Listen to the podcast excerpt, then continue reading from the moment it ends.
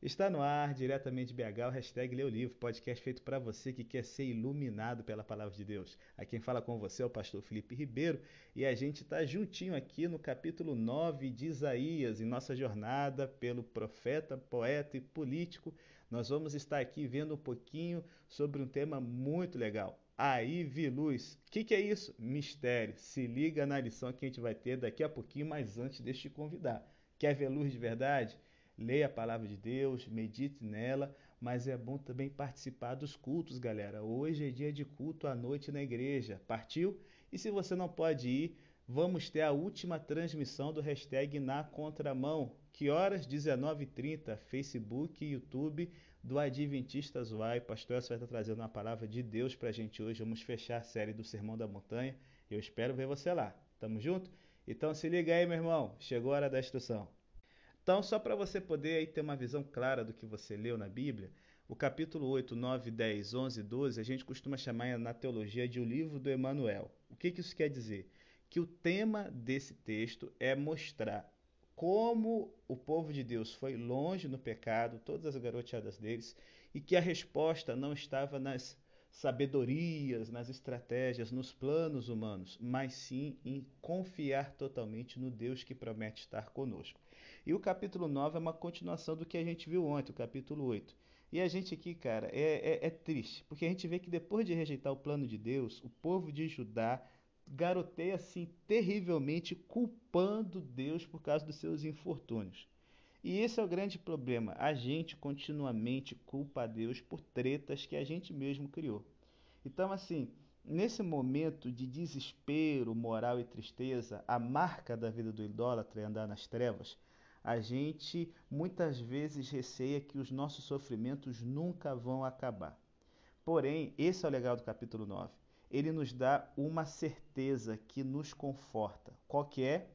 Embora nem sempre o Senhor nos poupe dos infortúnios e, pelo contrário, Ele deixa normalmente as consequências dos nossos pecados chegarem para nos ensinar lições, se a gente lhe obedece sinceramente, se a gente se arrepende do pecado e confessa ele de todo o coração, a promessa do capítulo 9 é que ele vai nos guiar com segurança, mesmo em meio aos maiores problemas.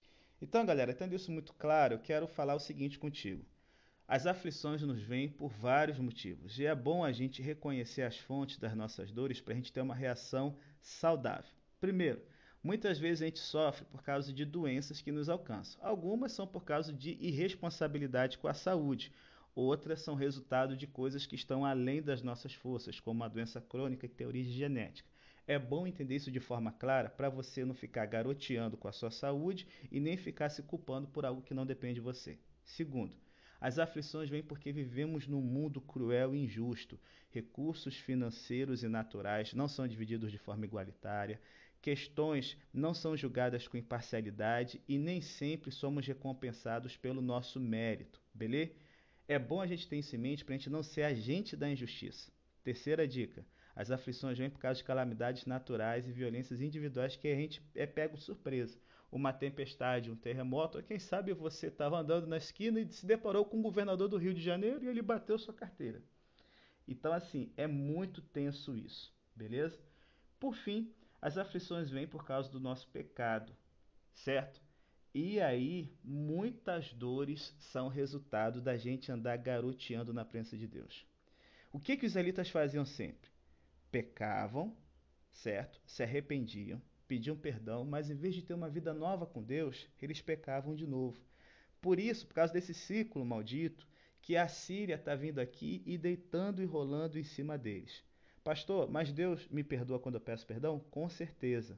Só que arrependimento de verdade a gente vê de tal maneira que a gente não, depois de livre, volte é, de livre e espontânea vontade para a cela do pecado, achando que vamos ser mais felizes debaixo do jugo dele. É esse o contexto aqui que surge a promessa do Messias. Deus aqui está dando uma esperança para a região que primeiro sofreu debaixo do jugo da Síria. A gente está tendo Isaías profetizando em Judá, mas ele ainda considera o reino do norte da Samaria e Israel como sendo parte do povo de Deus. Ele fala, galera, eu sei que o primeiro lugar a sofrer vai ser a região da Galiléia. E realmente foi a primeira região que os assírios destruíram, mataram, estupraram e anexaram para o seu império bizarro. Porém, Deus fala o seguinte: o primeiro lugar a sofrer vai ser o primeiro lugar que também vai ter luz, vai ter esperança. E que luz é essa? Novamente, uma criança traz algo que os adultos soberbos e arrogantes que a gente vê no final do capítulo não conseguem fazer. A Galileia foi o lugar onde Jesus nasceu e fez a maior parte do seu ministério. E qual a esperança que nos traz? A vida do Messias é chamada de luz, porque o pecado, as aflições nos colocam em trevas. Só que Cristo, quando fala que Ele é a luz do mundo, ele diz que aonde ele estiver, a sua presença vai trazer uma luz que vai espantar a sombra da morte.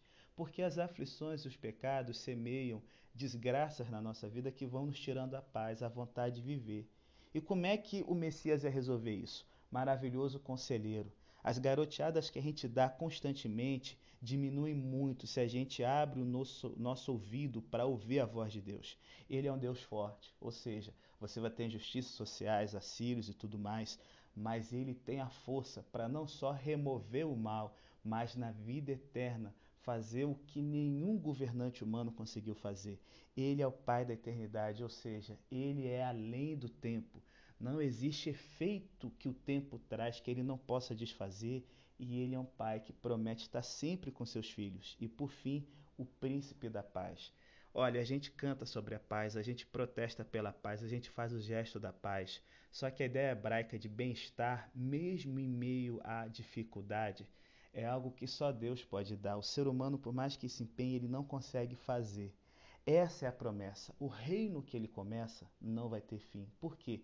Começou na cruz, na humilhação e na derrota, como os israelitas estavam experimentando aqui.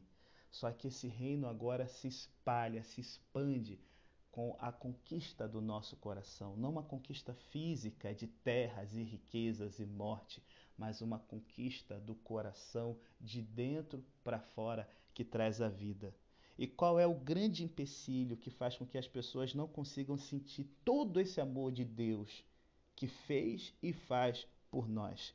Verso 9: A soberba e a altivez de coração. Essa é a razão que muita gente não consegue ter orçamento com Jesus. Eles acham que podem se recuperar com a sua própria força, reconstruir do seu próprio jeito. Deus transformou Israel em nação, não eles mesmos. Deus lhes deu uma terra para ocupar, só que eles estão colocando a confiança em si. E aí, gente, eu encerro com uma coisa. A gente coloca a nossa confiança hoje na ideologia humana. E eu quero falar um pouco da esquerda. Eu acho interessante que o verso 16 e 17 é uma, um tapa na cara de quem fica achando que a esquerda, a ideologia por ser a solução. Olha, os órfãos, as viúvas e os jovens, que são os oprimidos que Deus sempre está defendendo, aqui eles aparecem sozinhos. Por quê? Qual o motivo? Se deixaram desviar pela corrupção da sociedade que viviam. Cada um de nós, galera, é responsável pelo nosso caminho perante o Senhor.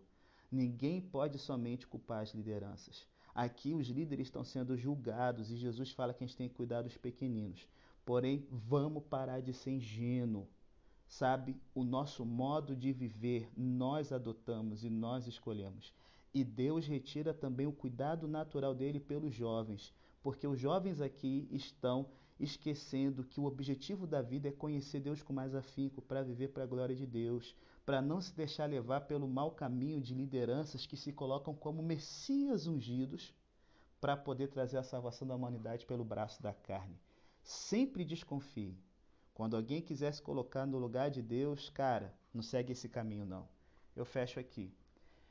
O nosso mundo hoje vive em tantas trevas e precisa de tanta paz como Israel do passado, preso na idolatria, preso na imoralidade, preso na soberba, preso na corrupção.